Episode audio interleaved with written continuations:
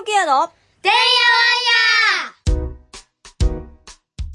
この放送は病気や障害のある子供たちと家族のためのトータルケアを考えるチャーミングケアが日々のてんやわんやの中からチャーミングケアのヒントを探していく番組です。はい、えー、今日も始まりました。えー、チャーミングケアのてんやわんや。えー、今日はですね、初めてですね、大学の先生です。えー、兵庫教育大学の准教授をされております、小川久志さんです。よろしくお願いします。よろしくお願いいたします。お願いします。初めてです。大学の先生っていう。初めてですか？でも僕もその、こういうの出演するのは初めてなんで、めちゃくちゃ緊張してるんですけど大学の先生、あのね、病院の先生はいらっしゃいますね。はいはいはい。うん、けど、こういうなんか、その、お勉強をされてる先生っていうのはちょっと初めてですね。その、教えてる先生が初めてです。でも、うんあの、私、大学教員っぽくないので、楽しく話できたらなと思っていやいや、本当って言ったらあかんけど、あの、事前にね、いろいろお話聞かせてもらって、すごいいろんなことをされてるので、ええ。なんか、その、兵庫教育大学って何せ絶対おもろいんちゃうみたいな感じがすごい。この人先生やってはるの絶対おもろいんちゃうみたいなね、感じのするお話がたくさん聞けそうな感じで、今日はよろしくお願いしおます。願いします。楽しみです。はい。まずですね、えっ、と、お話の、その、あの、このきっかけになったのが、私が、えっと、10月、何月だったかな？えっ、とね、えーあ、10月ですね、ワクチンパレードという、えっ、と、全国のワクチンを、まあ、あの、推奨というか、してくださいっていうような団体さんを集めて、年に1回、えっ、と、ワクチンパレードをしてるんですけど、そこに、あの、チャーミングケアが今年初めてちょっと参加をさせていただいて、で、そこの、えっ、と、まあ、えっ、と、賛同されておられる団体さんからのご紹介で、あの、なんと、あの、小川先生が来たんですけど、なんか全然つながりがなさそうな二人なんですけど、え、な、なんで、そもそもでもなんであれなんですかね？え、田中さんとどういうつながりだったんですかね？そもそもそこ聞いてないですね。ああ、そうですね。ただ、なんか、つながりが、いろんなところつながってて、私。うんうん。手が多すぎて、誰とどこで出会ったかってあんまり覚えてないんですよ、ね。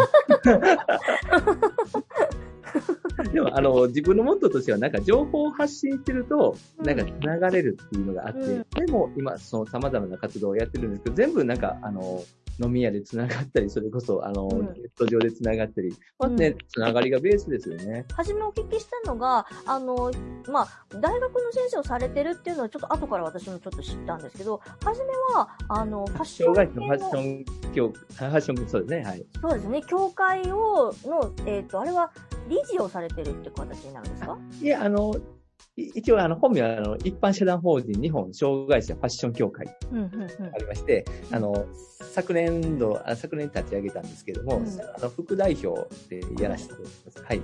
うんうんうんうんあの、これ、あの、音声なのですごい非常に残念なんですけど、理事の方、理事じゃないわ、代表の方がものすごくパンチ効いてるんですよね。見た感じね。行き過ぎですよね。だいぶパンチ効いてるんですよね。音声なのが本当に残念残念です。ぜひググっていただいてね。ああの、のすごい。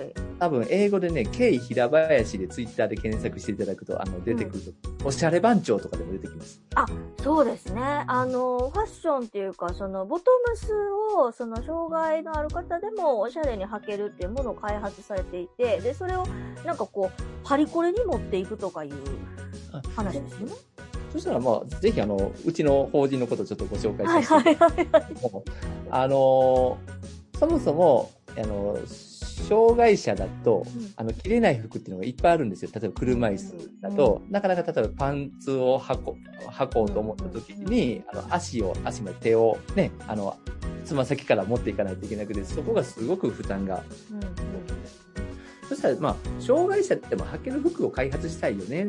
うん。っていうのが、まあ、スタートだったんですけど、それやったらあるんですよね。障害者でも履ける服って。で、でも、おしゃれなんて、まあ、ないなと思って、し障害とファッションってなった時に、なんか、障害者でも、うん。なんとか、うん、健常者の真似ができるみたいなのがあって、うん。そういう考え方がめちゃくちゃ嫌で、うん。で、逆に考えたんですよ。もし、あの、しみんなが車椅子だったとするじゃないですか。うんこの業界が。で、全員が車椅子だったら、どんなファッション流行ってたんかなと思って。うん、うん、うん、で、きっと、あの、ジャケットとかは、短いジャケットが流行ってるはずなんですよ。長いジャケットやったら車椅子挟んじゃうんですよ。ああ、なるほど。そうですね。短いジャケットが流行ってるはずだし、うん。全員がスカートを履いてるはずなんですよ、きっと。うんうんでも、そう、あの、我々は、あの、二足歩、あの、ね、足を変えてしまうので、うんで、結局、パンツが流行ってしまった。うん。だから、あの逆に、我々やってるのは、車車椅子だった世界を想像して、どんなのがおしゃれなのかなっていうのを考えるんですよね、まず。うんうんうんうん。それを逆輸入するんです。なるほど。いや、でもすごいね、あの、素敵なね、な、なんて言うんですかね。あの、アシンメトリーっていうんですかね。こうね、あの、片方ひらひら、片方ちょっとこうフィットするみたいな感じのボトムスなんですよね。そうそうです。ね。で、あの、普通のスカートと、あの、ご想像されてるかもし、リスナーの皆さんね、ご想像されてるかもしれないですけど、めちゃくちゃおしゃれです。おしゃれでです。す。おしゃれです。おしゃれです。普通に履き、私ね、あのね、私バイクに乗るんですよ。バイクって言って割とスクータータイプのやつなんですけどね。はいはい。それで今までそんなの乗ってなかったんですけど、冬場になると、やっぱり、こう、巻きスカート、やっぱ座ってる状態、結局車椅子と同じ状況なので、巻きスカートなんか今まで履いたことなかったけど、ええ買いましたもんね、やっぱりね。いりますよね。いります。いりますよ。じっとし、車椅子一緒やから、ね、あの、スクーターも一緒でじーっとこう、動動かないから、足元めっちゃ冷えるんですよ。そうです、そうです。うん。うん。で、あの、やっぱ巻くタイプのうんスカートがやっぱいいですね。ですね、ですうん、ね。うん。で、障害の世界から考えていくと、こうやって役に立つものが生まれていくんですよね。うん、うん、うん。役に立つ、で役に立つだけじゃなくて、おしゃれなもの、新しいもの。うん、うん、うんうん。だから、障害者初のうんおしゃれを作り出したいっていうのが夢なんですよ、二人の。なるほど。でも、その、なんだろう。大学のせ先生をしながら、そういうことにこう参加していくっていうのって何かきっかけ、な、どういうきっかけなんですか？えーと、そもそもさっきのつながりの話にもつながる、うんうん自分自身がいろんなことに興味があって、うん。うんうん。やりたいことはやっちゃう人なんですよね。うんうんうんうんで、研究、結局やりたいことやってたらそこに研究の種が、あの、落ちてたり、突き詰めたらね、研究になりそうだっていうのが言ってるんで、うんうん。とにかく、とにかくいつ、あの、いろんなことやってみようと。そうなんかそのいろんな研究がそういう風になって、なんかあのさっき言って合わせても言ってたけど、ね、あのドヤ顔探しとかね。はいはいはい。それもものすごい、それもものすごい、やっぱ、ドヤ顔探しやるやると思って話聞いてたら、やっぱりその研究のた、それこそ種ですよね、きっとね。はいはいそれが知りたいから、やっぱりそういう風になっていったんですね、きっとね。そう、あの、うんで、ただ、あの、一つだけうん共通のキーワードがあって、うん楽しいことをやりたいんですよ。うん。どうしてもこの、あの、障害とか、うんあの、っていう、あので、ネガティブなイメージが強くなってしまう。うん。でも、そもそも、あの、それも個人の特性でやってせ、うんあの、特性なんでね、うんあの、楽しむ方法はあるはずなんですよ。うん。うん。みんな障害があるから何とかしなきゃいけないとか、うん何とか配慮しないといけないってなっちゃいけない。うんそうじゃなくて、どうやったら楽しめるかなって。うん。うん。そしたらさっきの、ああ、おしゃれやとか、うんああ、ドヤ顔探そうとか。うんだからもうポジティブなとこね。そうですね。いや、本当、そう、そう思います。あの、チャーミングケアの方も、あの、まあ、もともと私の息子が病気になった、まあ、小小児がんにかかったっていうところから始まったんですけど、小児、自分の子供が小児がんにかかるってどう考えても暗くなる以外の要素がないと思うんですけど、だけど、あのまあ、いろいろね、話せば話すほどになんぼでも暗くなれるんですけど、でも、その中でも、やっぱり、って言うんだろう、どんどんね、その、入院してる時特に思ったんですけど、いろんなこと制限されていくと、もともとカラフルだったこう、その視界が、どんどんどんどんセピア色になってって、しまいにグレースケールになるんですよね。うん。でなんかそれがすごい嫌だなと思って、もともと色が、色とりどりの世界観だったわけで、うん。そこをやっぱり、その色のある方を私は見たいし、私はどっちかっていうとそっちの方が得意なので、あの、もちろんでもね、暗くなったり、そのね、共共感し合ったりだとか、それは必要なことだとは思うんですけど、どうやら私はそっちは苦手なので、あの、苦手。どうやら苦手なので、明るい方を向いて、あの、色とりどりに、そのグレースケールになんとか色付けをする。作業をしたいなって思って、私はこういうことをしてるところがあるので、非常に、はいあの、小川さんの話を聞いてて、あの、あ、そうだなって思うことがたくさんあって、なんかすごく楽しいです。うん、なんか、二人共通点多いですよね。うん。初対面なんですけど、めちゃくちゃ共通点多いなと思って。うん、あの、い、色って、色の例え、色いいですよね。色とりどりにしたい。うんそう。色とりどりしたいんですよ。うん。そうです、そうです。ね、うんどうしてもな、なんとも言えないね、その、本当に、あの、どんどん色がね、なくなっていっちゃったっていうのが、それね、うちの息子も同じこと言ってましたね。なんか、はいはいはい。どんどんできひんことが増えていって、あの、うんうん要は子供やし、大人やったらもうある程度ね、その大きな病気にかかっちゃったってなったら、もうしょうがないかなとか、思える、思えるというか、まあ、その経験値があるので、うんあれなんですけど、子供って、その、しょうがないかなっていう基準がないんですよね。はいはいはい。しょうがなくないし、みたいな。いや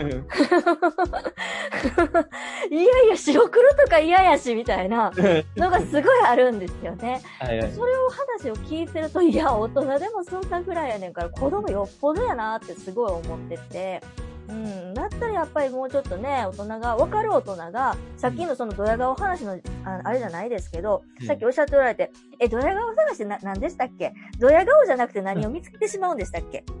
あ、そう、あの、私保育園で研究してるんですね。うんで、保育園で、あの、先生の、あの、頭の部分に小さいカメラ、小型カメラつつけるんですよ。うん、うん、そしたら、あの、先生の目線と言いますよ。先生がどこ見てるかわかるんですようん、ね。うん、で、リスナーの皆さん、どこ見ると思います？こう、あの、保育園の先生って、どういうところを見るか。うん、実は、まあ、全員が全員ではないんですけれども、うん、ネガティブなとこ見ちゃうんですよね、子供たちの。あの、ダメなところとか、うん。あの、喧嘩が起きてる場面とか、うん、うん、あの、ダメね、怪我しそうな場面とか、うん、まあ、それ大事なんですけれども、でも、同時に、やっぱり、あの、ドヤ顔とか、あの子供たちのやったとか、先生できたねっていう瞬間、うん、そこが意外と見られてない。うん。で、やっぱりそこまあそうねそこを見つけれる人が意外と少ないんだっておっしゃっておられて、いやでも私もこういうことしだして、割と私どっちかっていうとドヤ顔を見つけてしまうタイプなんですよね。ドヤ顔しとるわとか、すごい思うタイプなんですよね。どうやらそんなに多い大人ではないと思うんです。なので、そういう大人がもうちょっとね、あの、手助けしてあげれば、やっぱ子供を自分でやっぱ言えないとこあるから、言語化しにくいとこあるから、そういうのは必要だなって。うん。最近ね、思うんですけど、あの、色とりどりにするのってめっちゃ難しないですか？あの、我々は、うん、あの、できちゃうかもですけど、うん。なんか、色とりどりにするって、あの、言葉で言うの簡単ですけど、実はなかなか難しくて、難しいポジティブポジティブ捉えるのも、ドヤ顔を見つけるのも大変。うん。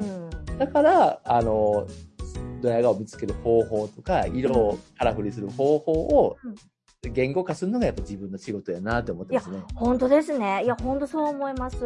なんか、あのーさっきも言ってたけど、その大変なこととか、しんどいこと、揉め事とかを見つける人って、やっぱ真面目な人ですよねっていうええ話をね、あの、さっきしてたんですけど、真面目な人すごい多いし、あの、全然それいいいいんですよね。間違ってないんです。我々もおそらく間違ってないんだけれども、どっちが多いかっていうと、やっぱり真面目な大人の方がどうも多いんですよね。あ多いですよね。うんううんん。